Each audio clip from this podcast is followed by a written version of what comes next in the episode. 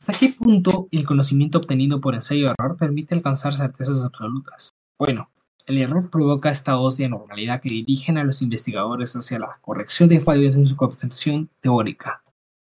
Para alcanzar esto se maneja hipótesis que deben ser encaminadas por vías válidas y reconocidas para que puedan ser aceptadas, verificadas y reproducidas por la comunidad. Naturalmente, las experiencias prueba-error han llevado al hombre a entender la realidad.